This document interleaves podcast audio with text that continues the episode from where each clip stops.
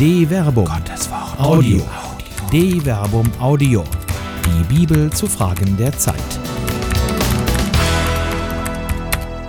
Kenterkram. Ein Essay über den Zeitgeist von Dr. Werner Kleine. Äonen kommen, Äonen gehen. Der Lauf der Zeiten bringt es mit sich, dass ständige Ähren enden.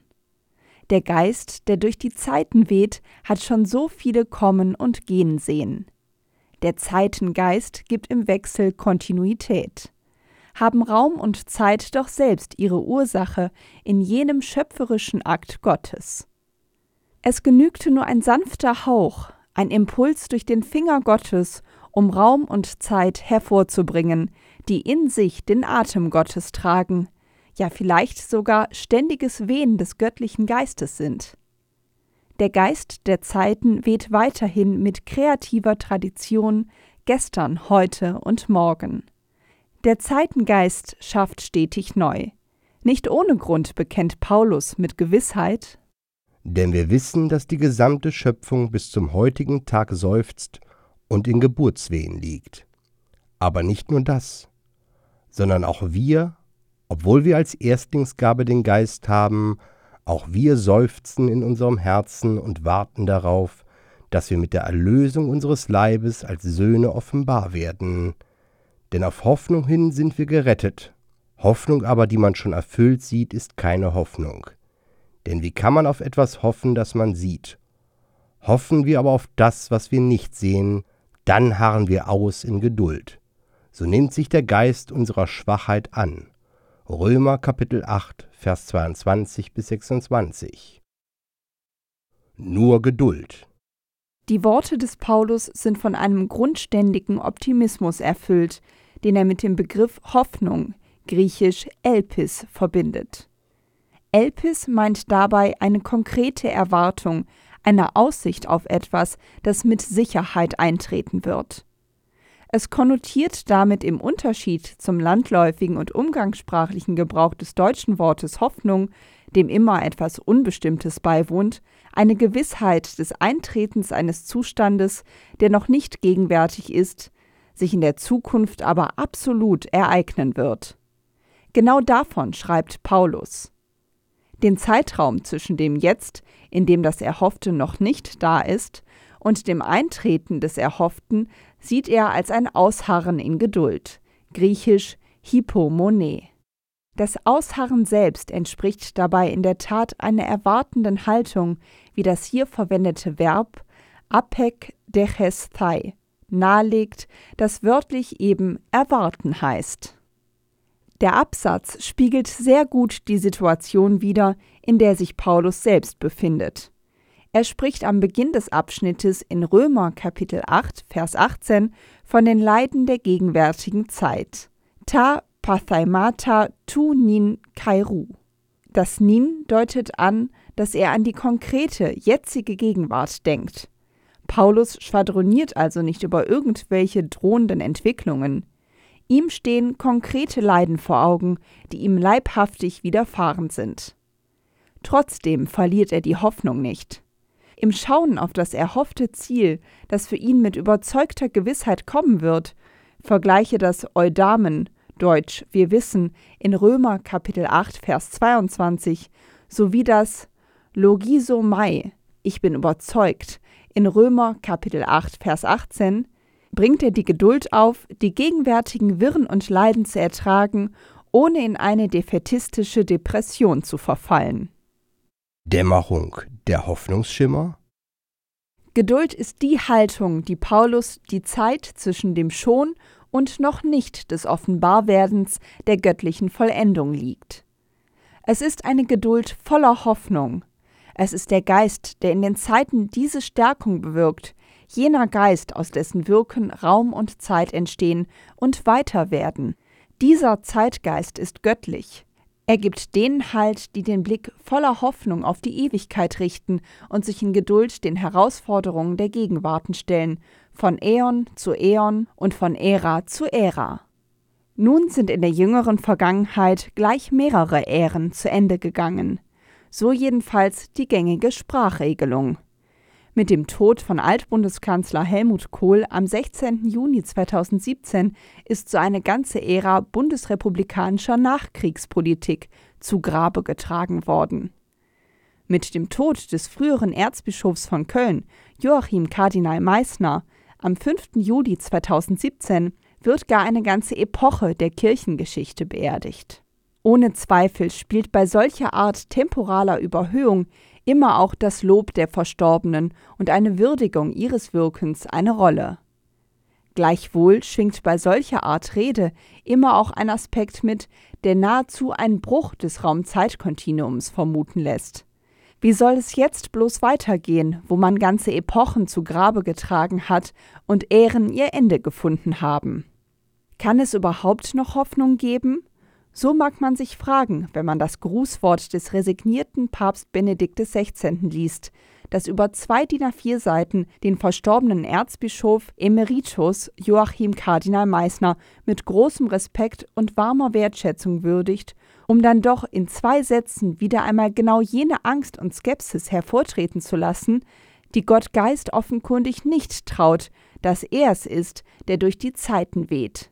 Sich selbst treu bleibend schreibt Josef Ratzinger dort Wir wissen, dass es ihm, dem leidenschaftlichen Hirten und Seelsorger, schwer fiel, sein Amt zu lassen, und dies gerade in einer Zeit, in der die Kirche besonders dringend überzeugende Hirten bedarf, die der Diktatur des Zeitgeistes widerstehen und ganz entschieden aus dem Glauben leben und denken. Aber umso mehr hat es mich bewegt, dass er in dieser letzten Periode seines Lebens loszulassen gelernt hat und immer mehr aus der tiefen Gewissheit lebte, dass der Herr seine Kirche nicht verlässt, auch wenn manchmal das Boot schon fast zum Kentern angefüllt ist. Äonenfixierung. Auch er spricht hier in nahezu paulinischer Diktion von Gewissheit. Wir wissen. Seine Gewissheit aber bezieht sich nicht positiv auf eine Hoffnung, die sich gerade in den Widerständen geduldig bewährt und durch den Geist in der Zeit gestärkt wird. Vielmehr spricht er von einer Diktatur des Zeitgeistes, wobei offen bleibt, was der Zeitgeist sein soll. Vielleicht spielt er hier auf den Gott des Äons, Hotheos Aionos Tutu, an, von dem Paulus im zweiten Korintherbrief spricht. Wenn unser Evangelium dennoch verhüllt ist, ist es nur denen verhüllt, die verloren gehen, denn der Gott dieser Weltzeit hat das Denken der Ungläubigen verblendet, so strahlt ihnen der Glanz des Evangeliums von der Herrlichkeit Christi, der Gottes Bild ist, nicht auf. 2 Korinther Kapitel 4 Vers 3 bis 4 Der Gott dieser Weltzeit wird ansonsten nur noch einmal im Johannesevangelium erwähnt, wird dort aber schon nicht mehr Gott genannt, sondern ist bloß noch Herrscher, Ho Archon.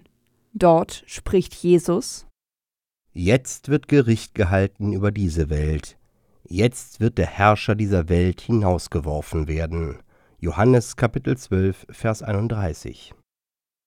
Was oder wer auch immer sich genau hinter diesem Begriff verbirgt, er hat seine Macht längst verloren, denn das Gericht hat sich schon ereignet. Der Herrscher dieser Welt ist hinausgeworfen worden.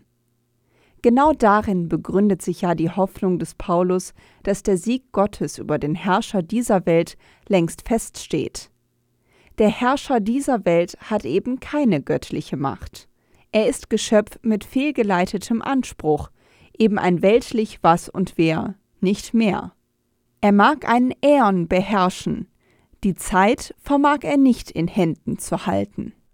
Zeitenwende Der Sieg, von dem Paulus spricht, hat in der Tat eine Zeitenwende bewirkt, oder besser, einen neuen Blick auf die Zeiten. So schreibt er im Eingang des Briefes an die Galater Gnade sei mit euch und Friede von Gott, unserem Vater und dem Herrn Jesus Christus, der sich für unsere Sünden hingegeben hat um uns aus der gegenwärtigen bösen Welt zu befreien, nach dem Willen unseres Gottes und Vaters. Galater Kapitel 1 Vers 3 bis 4. Diese Befreiung hat einen neuen Zustand bewirkt. Wenn also jemand in Christus ist, dann ist er eine neue Schöpfung. Das Alte ist vergangen, siehe, Neues ist geworden. 2 Korinther Kapitel 5 Vers 17 Und das wirkt sich auch auf die Sicht auf die Verhältnisse der Zeit aus. Wenn wir allein für dieses Leben unsere Hoffnung auf Christus gesetzt haben, sind wir erbärmlicher daran als alle anderen Menschen. Nun aber ist Christus von den Toten auferweckt worden als der erste der Entschlafenen. Da nämlich durch einen Menschen der Tod gekommen ist, kommt durch einen Menschen auch die Auferstehung der Toten. Denn wie in Adam alle sterben, so werden in Christus alle lebendig gemacht werden. Es gibt aber eine bestimmte Reihenfolge. Erster ist Christus, dann folgend, wenn Christus kommt, alle, die zu ihm gehören. Danach kommt das Ende, wenn er jede Macht, Gewalt und Kraft entmachtet hat und seine Herrschaft Gott dem Vater übergibt. 1 Korinther Kapitel 15 Vers 19 bis 24. Genau das ist das Bewusstsein, in dem Paulus lebt. Es ist das Bewusstsein einer Zeitenwende. Ausgespannt zwischen Verheißung und Vollendung ereignet sich die Erlösung. Es ist die Erlösung von der Angst, ein Herrscher der Weltzeit könnte obsiegen. Es ist die befreiende Erkenntnis, dass es immer noch der Geist Gottes ist, der die Zeiten durchweht, Geduld und Hoffnung verleiht und die Gewissheit, dass Gottes Sieg längst feststeht. Leerzeiten Die Rede vom Zeitgeist ist also höchst verwirrend, denn es ist ja der Atem Gottes selbst, der die Zeit immer neu gebiert. So gleicht die Zeit einer Welle, entstanden aus dem Urimpuls der sachten Berührung mit einem Finger Gottes aus der Fülle der Ewigkeit. In jedem Impuls der Welle ist dieser Urimpuls gegenwärtig. Jedes Aufbäumen der Wellen trägt diesen Urimpuls ebenso in sich wie jedes Wellental. Gott ist nicht hier oder dort. Er ist. Vielleicht ist das ja der tiefere Sinn jener Erfahrung, der Jesus seine Jünger im Markus-Evangelium ausliefert. Nach der Speisung der 5000 in Markus Kapitel 6, Vers 30 bis 44 heißt es dort: Gleich darauf drängte er seine Jünger ins Boot zu steigen und ans andere Ufer nach Bethsaida herauszufahren. Er selbst wollte inzwischen die Leute nach Hause schicken. Nachdem er sich von ihnen verabschiedet hatte, ging er auf einen Berg, um zu beten. Als es Abend wurde, war das Boot mitten auf dem See, er aber war allein an Land, und er sah, wie sie sich beim Rudern abmühten, denn sie hatten Gegenwind. In der vierten Nachtwache kam er zu ihnen. Er ging auf dem See, wollte aber an ihnen vorübergehen. Als sie ihn über den See gehen sahen, meinten sie, es sei ein Gespenst und schrien auf. Alle sahen ihn und erschraken, doch er begann mit ihnen zu reden und sagte, Habt Vertrauen, ich bin es, fürchtet euch nicht. Dann stieg er zu ihnen ins Boot, und der Wind legte sich. Sie aber waren bestürzt und fassungslos, denn sie waren nicht zur Einsicht gekommen, als das mit den Broten geschah, ihr Herz war verstockt. Markus Kapitel 6, Vers 45 bis 52. Die Erzählung des auf dem Wasser laufenden Jesus gehört sicher zu den sehr bekannten Geschichten des Neuen Testamentes. Häufig aber überdeckt der Wiedererkennungseffekt den Drang, tiefer nach dem Sinn des Textes zu forschen. Zu stark steht hier das vermeintliche Wunder des auf dem Wasser laufenden Jesus im Vordergrund, obschon von Wasser an keiner Stelle die Rede ist, sondern nur davon, dass sie Jesus über den See gehen sehen, nicht mehr und nicht weniger. Bei näherer Betrachtung fallen diverse Merkwürdigkeiten auf. Da ist zum einen der Hinweis, dass Jesus seine Jünger unmittelbar nach der Brotspeisung drängt, ins Boot zu steigen. Das Euthys spielt auf ein sofortiges, unmittelbares Drängen an. Das Verb an Anker sein konnotiert eine Nötigung mit äußerem oder innerem Zwang. Die Jünger sind nicht freiwillig ins Boot gestiegen. Jesus hat sie gezwungen. Warum? Der Text gibt als Grund an, dass er die Leute nach Hause schicken wollte. Freilich bleibt fraglich, warum er die Jünger hierbei nicht zugegen haben wollte. Nach der Verabschiedung der Leute begibt er sich jedenfalls auf einen Berg, um zu beten. Offenkundig aber betet er dort nicht nur, sondern beobachtet auch die Bemühungen seiner Jünger, mit dem Boot gegen den Wind anzurudern. An keiner Stelle ist von großer Gefahr die Rede, wohl aber von großer Anstrengung, den Herausforderungen der Naturgewalt Herr zu werden. Jesus wartet lange, bis er sich bewegt. Er wartet bis zur vierten Nachtwache. Nach römischer Zählung, die jüdische Zählung kennt nur drei Nachtwachen, bedeutet das, dass die Morgendämmerung bereits eingesetzt hat. Er hat also die ganze Nacht gewartet, ohne seinen Jüngern beizustehen. Jetzt bricht er auf und will, über den See gehend, zuerst an ihnen vorbeigehen. Er würdigt ihre Bemühungen nicht einmal. Er will einfach vorübergehen. Die Jünger bleiben auf sich allein gestellt.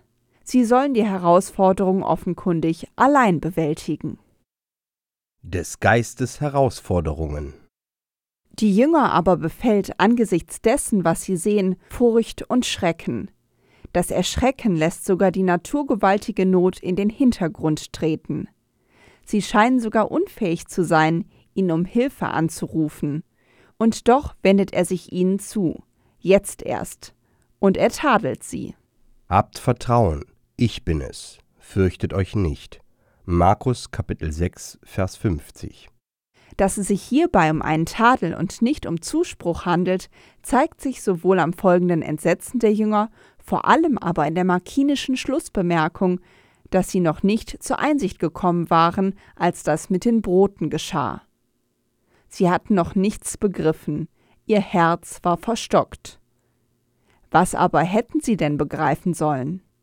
Auch bei der Broterzählung steht die vermeintliche Vermehrung von fünf Broten und zwei Fischen im Vordergrund.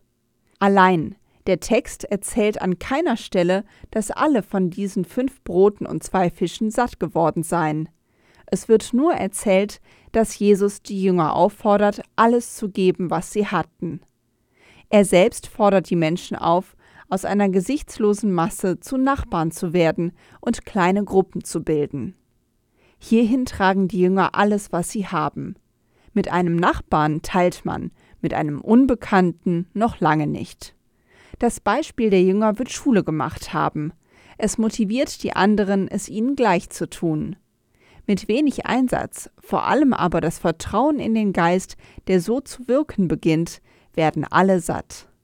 Gottvertrauen und darauf basierend Vertrauen auf die eigene Stärke, die in der Bereitschaft liegt, alles zu geben und sich dem Wehen des Geistes anzuvertrauen. Das wäre es gewesen, was die Jünger hätten lernen können. Auf dem See aber kämpfen sie nur wieder gegen dieses Wehen an, jeder für sich, alle durcheinander, ohne Erfolg. Petrus in der Bildungsferne.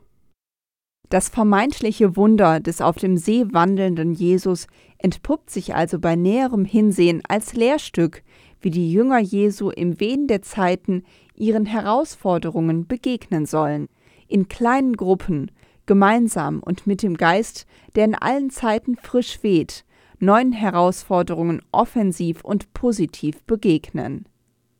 Das Matthäusevangelium hingegen weiß, dass ausgerechnet der Lautsprecher der Zwölf wenig begriffen hat. Über das Markus-Evangelium hinaus weiß er von folgender Episode zu berichten. Petrus erwidert dem auf dem See wandelnden Jesus nach dessen Tadel: Herr, wenn du es bist, so befiehl, dass ich auf dem Wasser zu dir komme. Jesus sagte: Komm.